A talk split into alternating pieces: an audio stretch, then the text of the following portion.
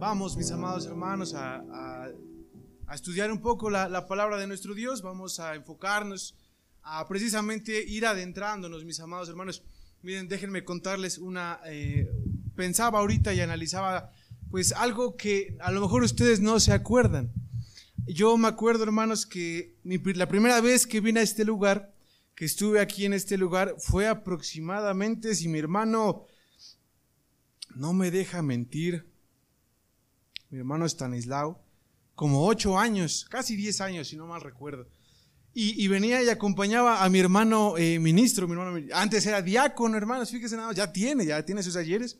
A mi hermano diácono en ese tiempo, Freddy Medina, me acuerdo bien. No, hermanos, estaba haciendo memoria, estaba recordando. No estaba este lado. Hermanos nuevos, no sé si hay hermanos nuevos, pero no estaba este lado, nada más me acuerdo que estaba este lado, estaba, habían flores, había me acuerdo que en medio también había algo, un, arreglo muy bonito. Eh, creo que el teclado estaba a este lado, si no me recuerdo, si estaba a este lado, ¿no? Si no me recuerdo, creo. Y, han pasado años, hermanos, han pasado años, han sucedido cosas. Eh, me tocó la oportunidad de estar eh, trabajando con mi hermano Ever y, pues venía un poco más seguido. Y, y, lo veo y lo analizo y digo, ¿cuánto tiempo ha pasado, hermanos? ¿Cuántas situaciones no han sucedido, no han dejado de suceder? Y a pesar de eso, hermanos, pues el Señor ha tenido esta misericordia de nosotros. La primera vez que me tocó estar aquí, pues venía acompañando a un, hermano a, que aprecio mucho, que quiero mucho, que es mi hermano ministro, Freddy Medina. Yo pues me toca venir solito, ¿no? Me toca estar solito. Y desde ese tiempo hasta acá, hermanos, pues el Señor eh, nos ha bendecido. Y en esa bendición eh, yo eh, quisiera compartir con ustedes precisamente un mensaje. Este mensaje, hermanos, déjenme decirles algo. Eh, los predicadores tenemos como la responsabilidad o digamos la, obligación, quiero decirlo así, de que cuando se nos presenta o cuando estamos en una localidad nueva y vemos cómo se va eh, desenvolviendo el tema, la escuela sabática, desde la recepción incluso, los cantos, las palabras que se dicen, pues poner eh, el, ojo, poner, observar a detalle eso, para que también el tema no sea tan contrario sino que pueda contribuir precisamente a lo que se está platicando. Entonces, por mucho que lleguemos a dominar un tema, si ese tema no está de acuerdo a lo que se ha venido trabajando o a lo que uno ha visto a lo largo del culto, pues no va a tener a lo mejor pues el mismo efecto que si llegara a la misma línea. Hoy, hermanos, quisiera platicar con ustedes un tema que eh, hace algunos, unas semanas, días, por así decirlo, pues eh, analizaba y reflexionaba eh, no lo he predicado nunca, no, he tenido la, situación de tener el tema, pero eh, sé que puede servir y que puede ser y que va en línea con lo que se ha estado trabajando, hermanos, espiritualmente en este día. Fíjense, hermanos, que el, profeta Habacuc, usted lo recuerda, el profeta Habacuc fue un profeta que vivió un momento importante dentro del pueblo de Israel, pero que también estaba en un momento de declive. Y si usted se acuerda, Habacuc tiene dos partes importantes o famosas que eh, se, señala y que toda la iglesia no lo sabemos. Primera es Habacuc 2.20. ¿Sí se acuerda qué dice? Jehová está en su santo templo, calle delante de él toda la tierra y nos lo sabemos, hasta hay cantos, hasta hay himnos. Y, pero no quiero hablar de eso con ustedes. Lo que quiero hablar con ustedes es otro versículo también muy famoso, que se encuentra ya en Habacuc capítulo número 3.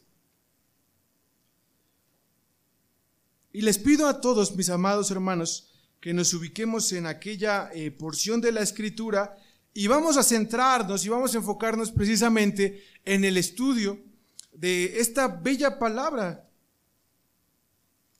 que es eh, pues muy interesante lo que se dice.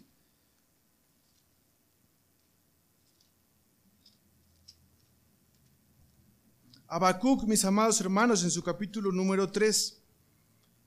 Y vamos a leer, si ve cómo dice, ¿no? Dice la oración de Habacuc, porque Habacuc, aunque es muy corto, aunque es muy pequeño, pues se conflictuaba, era como un profeta Jeremías. Tenía muchos conflictos, tenía muchos problemas, muchas situaciones que no le daban pues la estabilidad que algunos otros profetas ah, llegaron a tener en algún momento, ¿sí? Y aquí, hermanos, podemos notar que hay algo que aflige a Habacuc. ¿sí? Habacuc capítulo 3, vamos a leer el versículo 17 y el versículo 18. Nada más va a ser lo que vamos a leer y estas bellas palabras que son de reconforto, que nos reconfortan a todos nosotros.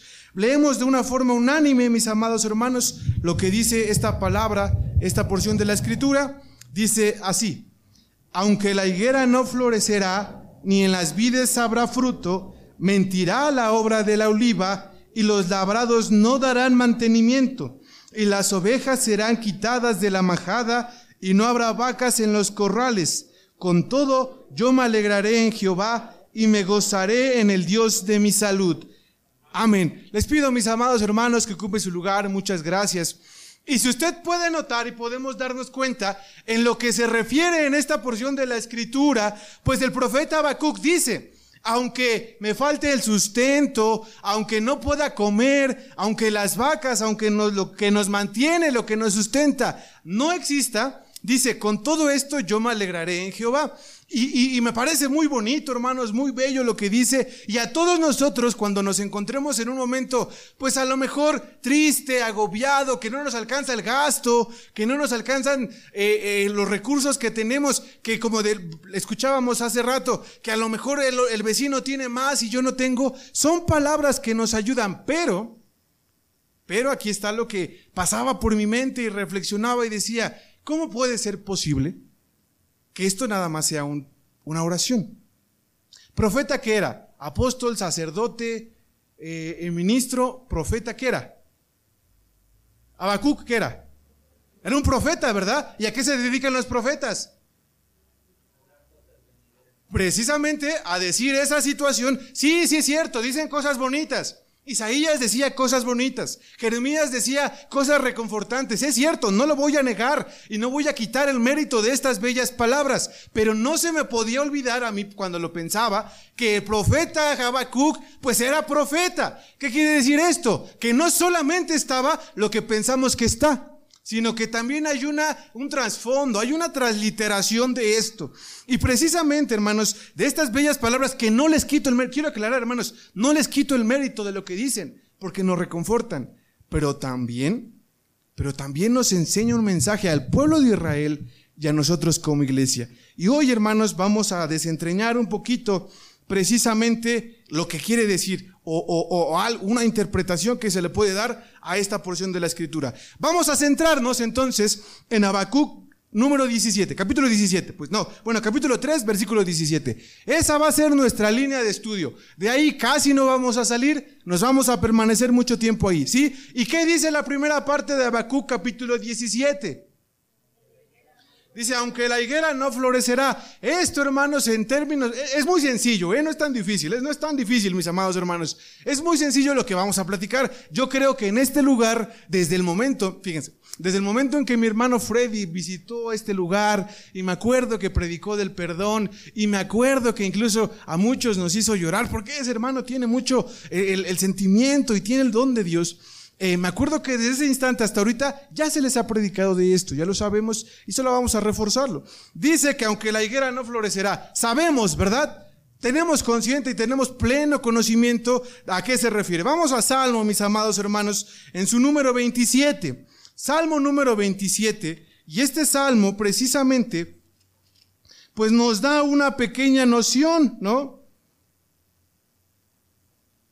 Y, y, y y bueno, eh, eh, Salmo 27 es, es, antes, es antes, pero lo, voy a leer. Salmo 27, 10 dice así, mis amados hermanos, aunque mi padre y mi madre me dejaran, Jehová con todo me recogerá. Y tiene que la relación, ¿no? Tiene esta relación en lo que decíamos con Habacuc, que aunque no, no haya nada material que me ayude, no haya sustento, no haya lo necesario, pues con todo Dios ahí está. Y eso no lo quito el mérito. No le quito el mérito, pero vamos hermanos a, a interpretar un poquito lo que dice esta porción y quisiera que fuéramos a una parábola que es la parábola que se encuentra allá en jueces. Si leemos jueces nos vamos a acordar precisamente de lo que sucedió en aquel momento con el pueblo de Israel y pues sus jueces, ¿no? Y hubo un juez, mis amados hermanos, en especial que tenía eh, eh, esa, bueno, era un líder que tenía precisamente ese deseo de querer ser el mejor líder, como muchos de nosotros, ¿no? Y se le presenta una parábola. Y vamos a leer esta parábola y la vamos a, anotar un poquito respecto a lo que habla. Jueces capítulo número 9, vamos a leer el versículo 7 al versículo 15. ¿Sí? Jueces en su capítulo 9, versículo 17 dice así. Y como se lo dijesen a Jotam, fue y púsose en la cumbre del monte Gerizim, y alzando su voz clamó y díjoles, oídme varones de Sichem, que Dios os oiga. Fueron los árboles, dice esta parábola, a elegir rey sobre sí, y dijeron a quién? A la oliva, reina sobre nosotros. Mas la oliva que respondió, tengo de dejar mi pingüe jugo con el que por mi causa Dios y los hombres son honrados por ir a ser grandes sobre los árboles. Y dijeron los árboles a quién? A la higuera. Anda tú, reina sobre nosotros. Y respondió la higuera, tengo de dejar mi dulzura y mi buen fruto por ir a ser grandes sobre los árboles. Y estos árboles no encontraban respuesta. Dijeron luego los árboles a la vid. ¿Qué es la vid, hermanos? ¿Qué es la vid? ¿La planta de la uva? ¿Sí? Sí, la vid es la planta de la uva. Sí, ¿verdad? De las vides salen las frutas. No los quiero poner a dudar. Si es la vid, la vid, de la vid sale la fruta. Dice, pues ven tú y reina sobre nosotros. Versículo 13. Y la vid, es decir, la que produce este vino, la que produce precisamente la, la uva, le respondió, tengo de dejar mi mosto que alegra a Dios y a los hombres por ir a ser grandes sobre los árboles. Dijeron entonces todos los árboles, ¿a quién? Al escaramujo anda tú, reina sobre nosotros. Y el escaramujo respondió a los árboles, si en verdad me elegís por rey sobre vosotros, venid y aseguraos debajo de mi sombra, y si no, fuego salga del escaramujo, que él devore los cedros del Líbano. Entonces, quiero primero aclarar unas cosas. Ya dijimos que es una vid, ¿verdad? Que es una higuera. ¿Qué es una higuera? La que da los higos, ¿no? La, casi no, ya, ya, casi no, ¿verdad? Ya casi no hay higos. Antes, hermanos, ya habían higos, los, higos, los grandotes, esos. Una vid es eso, una higuera, una oliva, ¿qué es? ¿Pero qué es? Ah, ¿es un árbol que da aceite? No creo. Es un árbol que da una cositita, una aceituna y se aprieta. Por ejemplo, la vid no da el jugo produce la uva y ya en el procedimiento, entonces la, la quedamos que la oliva precisamente es, igual, es un árbol, es un que, que, produce una, pues como una cerecita, una ciruelita, se aprieta y desde lo que se aprieta y del procedo sale eso. ¿Y qué es un escaramujo? ¿Qué es un escaramujo? Miren, no quiero quedarme con la duda y no quiero que ustedes se queden con la duda, pero vamos a hacer esto. Mis hermanos de la plataforma, perdonen por no verlos, hermanos, también los saludo, pasa vos, hermanos. Hermanos de la plataforma que están por ahí, ustedes tienen a lo mejor un poquito la facilidad de que no puedo verlos, ¿no? Y como no puedo verlos así tan directamente, pues vamos a, darles la oportunidad de que nos busquen en internet, en, en algún lado, o a que tienen ahí su celular de frente, que es un escaramujo, ¿sí? Y, los hermanos nos van a decir que es un escaramujo, que es un arbusto, pues no tan significante, ¿no? Es un, un arbustillo. Entonces, en esta parábola, mis amados hermanos, resulta ser que los árboles, sabemos también a qué se refiere con árbol, con una persona, con algo, van y buscan reyes, pero entre esos reyes, mis amados hermanos, a los que se les, digamos, los candidatos para los reyes, no era una palmera, no era un árbol de manzana, no era un limón, sino que están tres muy eh, ejemplificados y muy claros acerca de los que se refiere. A la higuera, a la vid y a la oliva les ven porque necesitamos que seas reyes. ¿Por qué se los pedían? ¿Por qué se los solicitaban? Porque eran árboles importantes, porque eran árboles bellos, árboles que incluso uno de ellos dice, tengo de dejar mi pingüe jugo, tengo que dejar mi belleza por irte a reinar a ti. Es decir, mis amados hermanos, que aquí se puede mostrar y se puede como denotar precisamente que se refiere a una cuestión simbólica. Entonces, si esto que dice Babacuc y esto que dice jueces tiene relación, pues ya vamos entonces a irlo eh, centralizando para ver a qué podemos llegar. Entonces, mis amados hermanos, Jeremías capítulo 24 dice lo siguiente. Jeremías, mis amados hermanos, en su capítulo número 24, versículo 1, dice así, entonces quedamos y estuvo claro qué eh, fruta o qué elemento da cada uno de estos árboles. Si yo le pregunto, hermano, dígame qué, da la, qué, árbol dan los hijos, pues si me dice la vid, no quedó claro, ¿no? Entonces, a ver, quisiera, nada más para, es que necesito que quede claro. Hermano eh, que está delante de mi hermano, hermano de morado, discúlpeme su nombre, Mario creo que se llama, no. Joel, hermano Joel, la higuera, ¿qué, qué, fruto quedábamos? ¿Queda? El higo, ¿verdad? Hermana, hermano que se sienta a mi lado, hermano Pedro, creo que es que se llama Pedro. Eh, ¿La vid qué da? ¿Qué, ¿Qué fruta da? La chiquita, hermanos, queda la, vid, las uvas.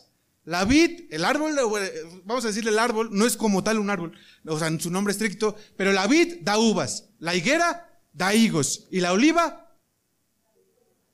aceitunas, ¿verdad? Las aceitunas. ¿Y las aceitunas producen? Pues del aceite, ¿no? Del aceite de las olivas. Ya nos quedó claro, ¿sí? Jeremías capítulo 24, versículo 1 dice así. Mostróme Jehová y he aquí dos cestas de higos puestas delante del templo de Jehová. Después de haber transportado Nabucodonosor, rey de Babilonia, Jechonías, hijo de Joacim, rey de Judá, a los príncipes de Judá, y a los oficiales y herreros de Jerusalén, y haberlos llevado a Babilonia. En un, la, la una cesta de higos muy buenos, como brevas, y a la otra cesta de higos muy malos, que no se podían comer de malos que eran. Y díjome Jehová, ¿qué ves tú, Jeremías? Y dije, higos, higos buenos, muy buenos, y malos, muy malos, que de malos no se pueden ni siquiera comer. Y fue a mí palabra de Jehová diciendo, así ha dicho Jehová, Dios de Israel, como a estos buenos higos, así conoceré la transportación de Judá, al cual eché de este lugar a tierra de los caldeos para bien.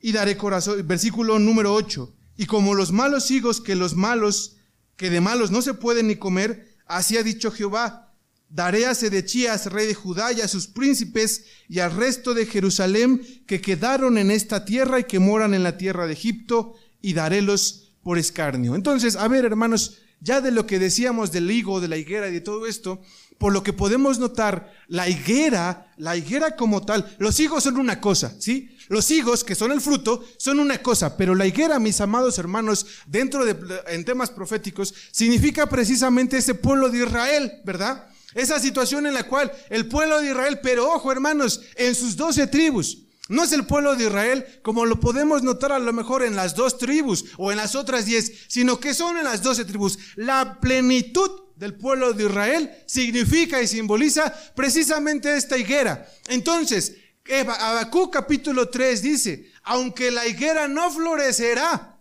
aunque la higuera no florezca, vamos a decirlo así, porque si habla en futuro, pues no se va a entender. Aunque esta higuera, es decir, aunque el pueblo de Israel, hermanos, y si se acuerdan que el Señor Jesucristo decía que cuando la higuera empieza a florecer, ¿qué iba a, iba a pasar? Sabed que el verano está cerca. Cuando el pueblo de Israel empiece a florecer, y dice aquí, aunque la higuera no florezca, es decir, aunque pareciera que no está pasando nada, pues hay que hacer algo, ¿no? Entonces, hermanos, vamos a, vamos a regresar precisamente a lo que dice Habacuc. No perdamos la vista de Habacuc. Recuerde que Habacuc capítulo 3 es nuestro centro de tema de estudio. Entonces, les digo que no lo pierdan. Y soy el primero.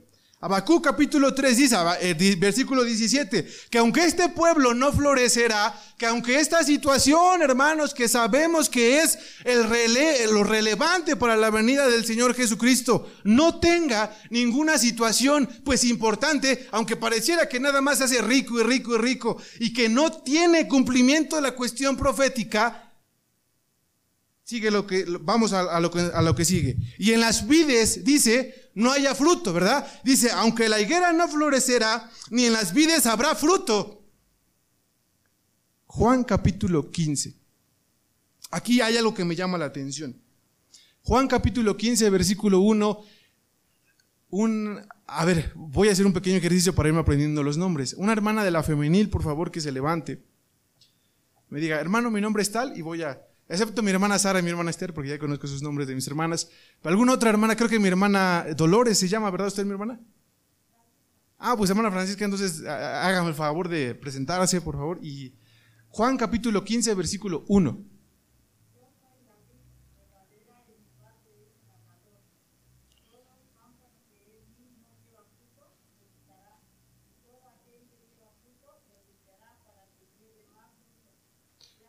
Hasta ahí, hermana. Leyó el versículo 1 y el versículo 2, ¿verdad? Leyó el versículo 1 y el versículo 2. Pero el versículo 1 dice, yo soy la vid verdadera. ¿Y mi padre qué? Y mi padre es el labrador. A ver, hermanos, si el Señor Jesucristo dijo, y esto lo dijo él mismo, no se lo inventó, que Él es la vid verdadera, por ende y en consecuencia quiere decir que hay una vid falsa. Si existe una vid verdadera, que es el Señor Jesucristo, que es nuestro Maestro, que es el Hijo de Dios, porque ahí mismo lo dice, entonces también la Escritura nos va a dar constancia de que existe una vid falsa. Vamos a leer, mis amados hermanos, Isaías capítulo 5. Yo les preguntaba y les decía que si era la cuestión del árbol, porque la vid pues no es un árbol como tal, pero de esta situación, hermanos, es, es, quiero decírselos así, explicárselos, porque sí me puse a investigar un poquito. Una viña, ¿qué es una viña? Pues es un conjunto de vides. La vid da pámpanos y los pámpanos, de los pámpanos se recogen uvas. ¿Sí? Lo vuelvo a repetir. La viña, hermanos, es un conjunto de vides. De estos arbustitos, porque no son arbustos, de estos arbustos que generan pámpanos, los racimitos. Y los racimos, de los racimos usted toma la uva, uva globo, uva roja, uva de lo que sea, pero es la uva, ¿sí? ¿Sí? La viña, la vid, el pámpano, la uva. Isaías, hermanos, en su capítulo número 5, vamos a leerlo, por favor. Y esta porción de Isaías es bellísima, bellísima. Y vamos a entender, mis amados hermanos, algo muy interesante. Isaías en su capítulo 5, versículo 1, y versículo 1 en adelante, dice así, Isaías capítulo 5. Yo lo leo, hermana, no se preocupe, hermana Francisca, gracias. Ahora cantaré por mi amado el cantar de mi amado a su viña. Tenía mi amado una viña en el recuesto lugar fértil. Habíala cercado y despedregadola y plantó la de vides escogidas había edificado en medio de ellas una torre y también asentado un lagar de ella y esperaba que llevase, pues obvio, hermanos, ¿verdad? Uvas y llevó uvas silvestres. Ahora pues, vecinos de Jerusalén y varones de, de Judá, juzgad ahora entre mí y mi viña. ¿Qué más se había de hacer a mi viña que yo no haya hecho en ella? ¿Cómo, esperando yo que llevase uvas, ha llevado uvas silvestres? Os mostraré Dice la palabra de Dios, pues ahora lo que haré yo a mi viña, a todo su conjunto de vides, quitaréle su vallado y seráse para ser consumida y apostillaré su cerca y será para ser hollada. ¿Qué pasó aquí, mis amados hermanos? ¿Qué sucedió aquí? El Señor quería uvas y ¿qué fue lo que encontró? Uvas silvestres. ¿Quién fue el culpable? ¿Quién fue el culpable, mis amados? Las uvas silvestres ya quedamos y ya lo especificamos, que no es, hermanos, que no es lo que contiene toda la viña, sino que una uva, pues es un cachito, es una fruta de todo, de todo lo que significa la viña. Dice aquí que la, de, la vid, perdón, dice aquí, mis amados hermanos, que las vides produjeron uvas silvestres. Vamos a leer, por favor,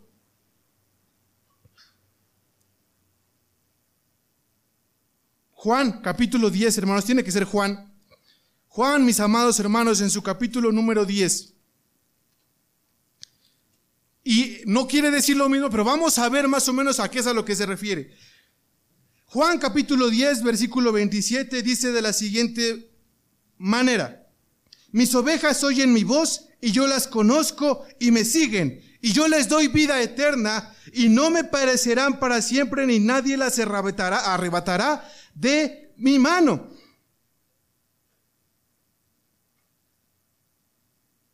Mi Padre que me las dio, mayor que todos es, y nadie las puede arrebatar de las manos de mi Padre. Yo y el Padre, dice aquí, una cosa somos. Entonces, mis amados hermanos, aquí precisamente lo que se refiere es que aquí, me recuerdo que aquí en Juan capítulo 10 dice que el Señor, que las ovejas del Señor oyen su voz y los que no son, los que no son pastores, los que son ladrones, le hablan y ¿qué es lo que sucede? y no oyen su voz. Entonces, mis amados hermanos, lo que podemos entender aquí y lo que podemos ver en esta porción de la escritura no es más que precisamente esto. Fíjese lo que dice, hermanos. Salmo 88. Salmo, mis amados hermanos, 88, ¿sí? Dice desde el versículo 7, Salmos 80, 87. La idea, hermanos, es la que quiero transmitir. La, la corta me está costando un poco de trabajo, pero es la que quiero transmitir en esta parte, hermanos. Dice el versículo 7. Oh Dios de los ejércitos, haznos tornar y haz resplandecer tu rostro y seremos salvos. Y hiciste venir una vid de Egipto, echaste las gentes y plantástelas. Limpiaste sitio delante de ella e hiciste arraigar sus raíces y llenó la tierra. Mis amados hermanos, cuando se refiere aquí a la vid, se refiere ni más ni menos que a un líder. ¿Cómo se llamaba el líder que sacó al pueblo de Israel de Egipto? A Moisés. Y cuando le dice así, mis amados hermanos, a la vid, se refiere a los pastores, se refiere, mis amados hermanos, quiero decirlo de forma más actualizada, ¿verdad? Por así decirlo, al ministerio de la iglesia de Dios, a los sacerdotes de aquel tiempo. Y cuando las uvas daban, cuando las vides daban uvas silvestres, era porque las vides estaban contaminadas, porque desde los líderes, desde los pastores, no tenían ese cuidado de proteger a las uvas para que salieran uvas buenas. Entonces, en Habacuc capítulo 3, que no tenemos que perderlo, recuérdelo, dice de la siguiente manera, mis amados hermanos. Y vamos a ir construyendo un tema en esta parte. Aunque la higuera no florecerá ni en las vidas habrá fruto, mentirá la obra de la oliva. ¿Qué es pues? A ver, hermanos, cuando dice mentirá la obra de la oliva, ¿a qué, se, qué creen que se refiera? ¿A qué creen que se refiera con esto? Mentirá, ¿quién es el mentiroso? Pues habemos mentirosos, ¿no? Mentirosos aquí. Vamos a lo que dice Romanos en su capítulo 11, por favor. Y fíjese la, la situación que aquí podemos notar en, la belleza. Creo que todos lo sabemos y todos tenemos pues el pleno conocimiento de esto. Romanos capítulo 11 del versículo 23 en adelante lo leo y dice de la siguiente manera. Los voy a esperar, los voy a esperar. Romanos capítulo 11.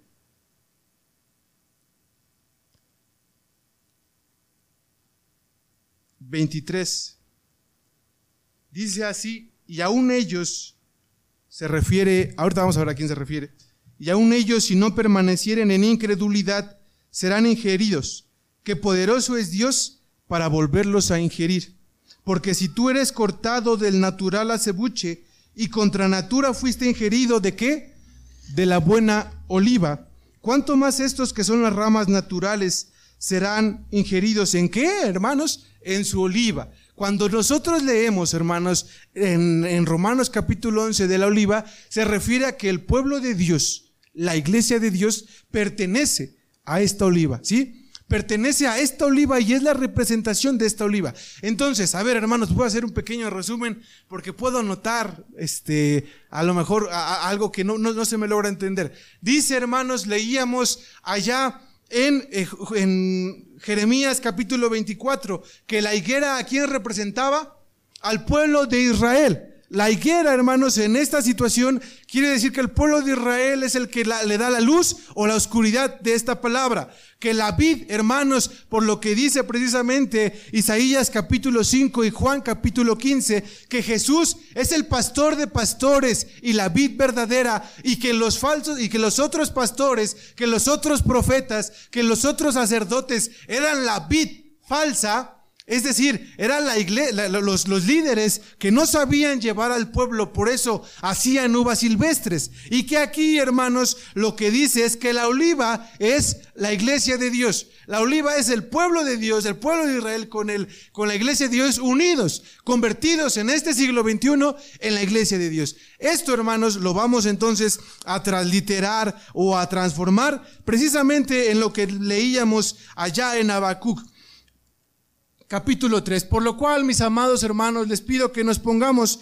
eh, en atención a lo que dice aquí Habacuc capítulo 3, eh, número, capítulo 3, versículo 17, y vamos a tratar de darle este sentido. Vamos a tratar, mis amados hermanos, de enfocarlo precisamente en esta parte, y lo voy a leer desde el versículo 15, ¿sí? Dice así, hiciste camino en la mar a tus caballos, por montón de grandes aguas, oí, Tembló mi vientre a la voz, se batieron mis labios, pudrición se entró en mis huesos y al asiento me estremecí. Si bien estaré quieto en el día de la angustia, cuando suba al pueblo que lo invadirá con sus tropas. Amados hermanos, en esta porción de la escritura, el, aquel varón llamado Habacuc se encontraba desesperado, se encontraba sin auxilio, sin ayuda, sin alguien que los pudiera auxiliar. No estaba contento, no estaba feliz, no tenía salud y no tenía bienestar. Pero hermanos, cuando en el versículo 17, en esta porción de la escritura, dice lo siguiente, vamos a manejarlo en nuestra actualidad, en lo que nosotros como iglesia de Dios vivimos. Y dice así, aunque la higuera no florecerá, es decir, mis amados hermanos, aunque pareciera que la profecía es lejana, aunque pareciera que el pueblo de Israel no se mueve, no tiene, mis amados hermanos, momento en el cual el Señor Jesucristo venga, aunque eso no suceda, aunque tampoco, hermanos, en las vidas haya fruto. Es decir, aunque los pastores, aunque los ministros, aunque la iglesia de Dios, aunque el consistorio, aunque pareciera que el ministerio está equivocado, se está cometiendo errores, está teniendo muchas faltas y lo vemos porque aquí está. Y dice también, y aunque mentirá la obra de la oliva, es decir, aunque mi hermano que está a mi lado en la iglesia, aunque está enfrente de mí en la iglesia, mi hermano con el que me veo cada ocho días, me mienta, me traicione, me difame, haga cosas en contra de mí. ¿Qué dice el versículo número 18?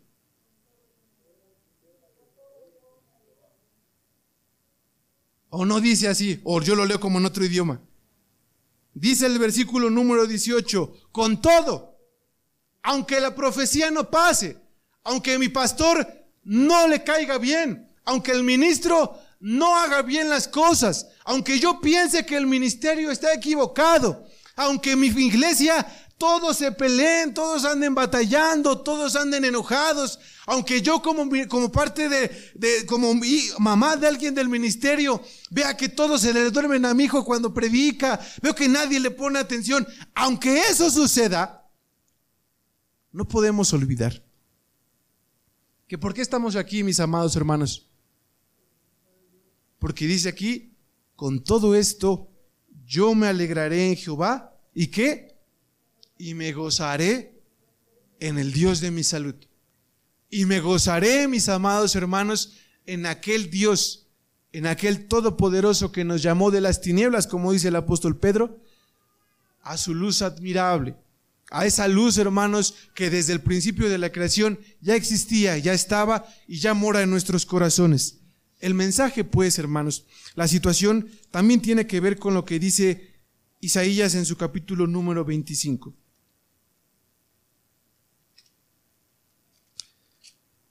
No sé si usted notó que precisamente se hablaba de que el amor no se irrita, ¿verdad? En la escuela sabática. Yo lo escuchaba y decía, a ver, sí, de esto, de esto habla. Mi hermano director hacía comentarios y hacía situaciones y los cantos invitaban precisamente a esa introspección en la cual yo puedo notar que a lo mejor, no lo sé hermanos porque no los conozco, no lo sé porque a lo mejor no tengo conversación, no los visito como a lo mejor su ministerio entre semana, no tengo la oportunidad de conocer sus hogares, no lo sé, pero si en este día, a lo largo de estos temas, de estas pláticas, de estas palabras que se dicen, se ha venido diciendo, no te enojes con tu hermano, no veas lo que hace tu hermano, ten cuidado si te molestas con tu hermano, ten cuidado si no clamas a Dios en el momento en el que es necesario. Si esto se está diciendo, es porque quizá el Señor, mis amados hermanos, está notando o está viendo que en este lugar o en la iglesia en general, déjenme decírselos, hay contiendas, hay peleas, hay disgustos por cosas que quizá son muy pequeñas. Pero como humanos, como hombres, las hacemos grandes y las hacemos pesadas. Por eso, hermanos, el mensaje de esta situación es ese. Aunque yo como, yo como hijo de Dios, mi hermano Pedro, yo como hijo de Dios, mi hermano, ah, se me olvidó su nombre, hermano, ¿por qué se me olvida su nombre? Mi hermano Joel, fíjese, conozco muchos Joeles. Mi hermano Joel, todos sus, mi hermana Sara, mi hermana Esther, nosotros como hijos de Dios tenemos que recordar que estamos aquí no porque el hermano me invitó, no porque me gustó, sino porque escuchamos el llamado de Dios. Y a veces eso, a lo largo de los años, se nos olvida.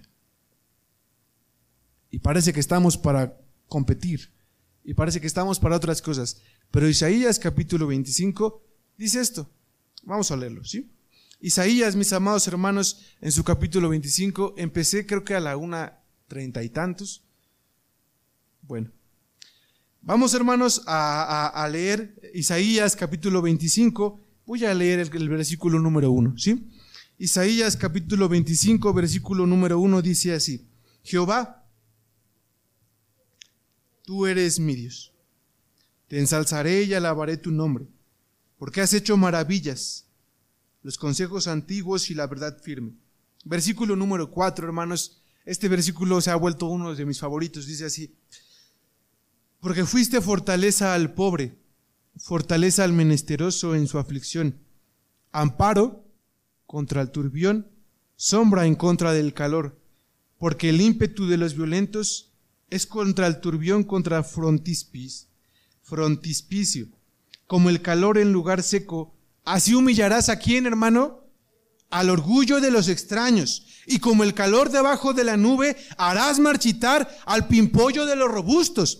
Dice, y Jehová de los ejércitos hará en este monte a todos los pueblos convites de engordados, convite de purificados, de gruesos, tuétanos de purificados líquidos Versículo número 8, hermanos. Destruirá la muerte para siempre y enjugará. Esto, hermanos, no solo lo leo aquí, sino en Apocalipsis 22, 21, si no mal recuerdo. Y dice, y enjugará el Señor toda lágrima de todos los rostros y quitará la afrenta de su pueblo de toda la tierra, porque Jehová ha dicho y se dirá, esta es la parte importante, bueno, de las partes importantes, en aquel día, he aquí, este es nuestro Dios. He aquí, aunque no pasó nada, aunque la situación de mi vida era trágica, mi, vecino tenía tres carros y yo ninguno, dice mi hermano, mi, yo tenía, trabajaba y trabajaba y no me iba bien. Y como decíamos, aunque todo esto haya pasado, dice el versículo 9, que los que son de Dios, que los que son de la iglesia, que los verdaderos hijos de nuestro Dios dirán lo siguiente, he aquí, este es nuestro Dios.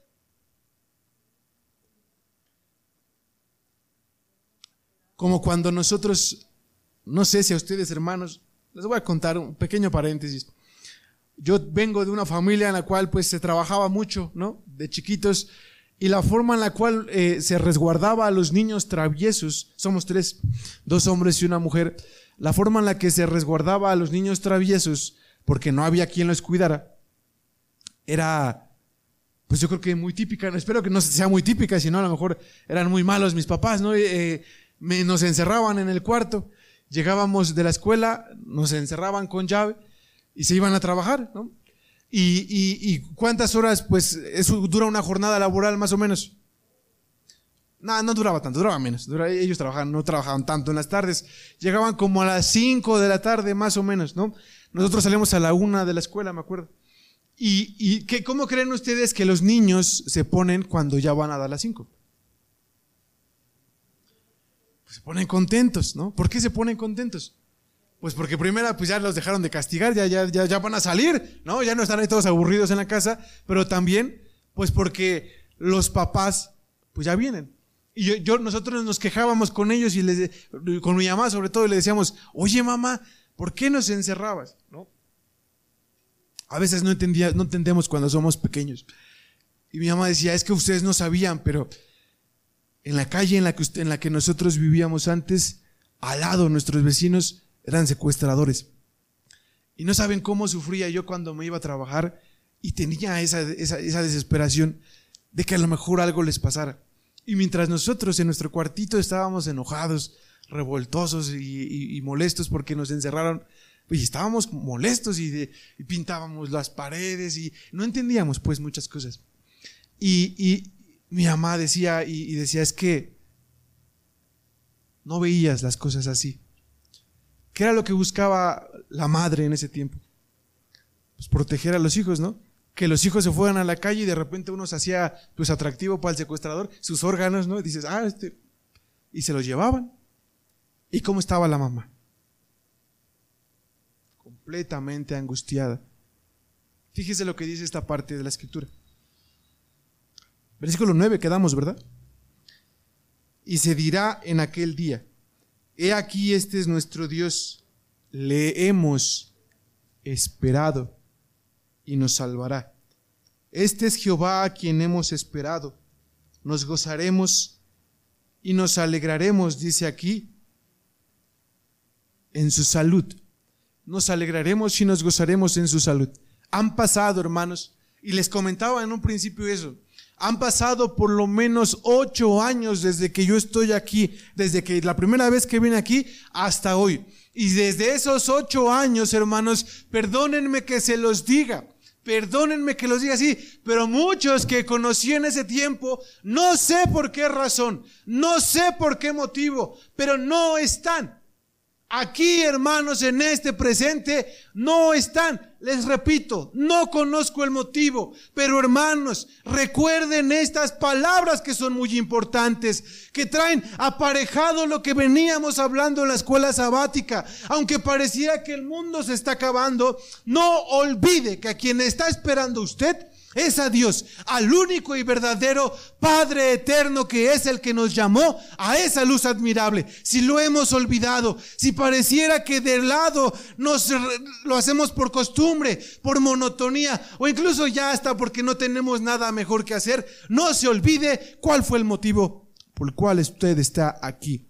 Y aunque el pueblo de Israel no haga nada respecto a la profecía, y aunque mi pastor aunque mi ministerio, aunque los líderes pareciera que se equivocan, aunque en la iglesia haya todo menos amor, no se olvide que con todo eso usted tiene ese derecho de alegrarse en Dios, que es, aquí lo leemos, el Dios de su salud. Y llegará el momento en el que limpiará todas sus lágrimas, en el que quitará las máscaras de los falsos, en el que trillará a los pecadores. No es todavía ese momento.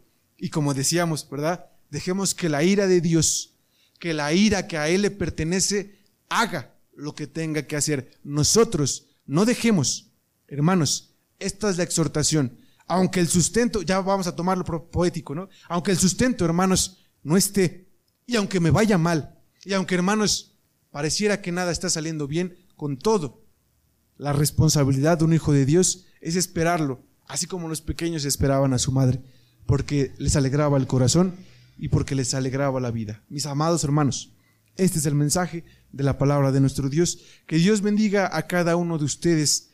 Pasa a vosotros.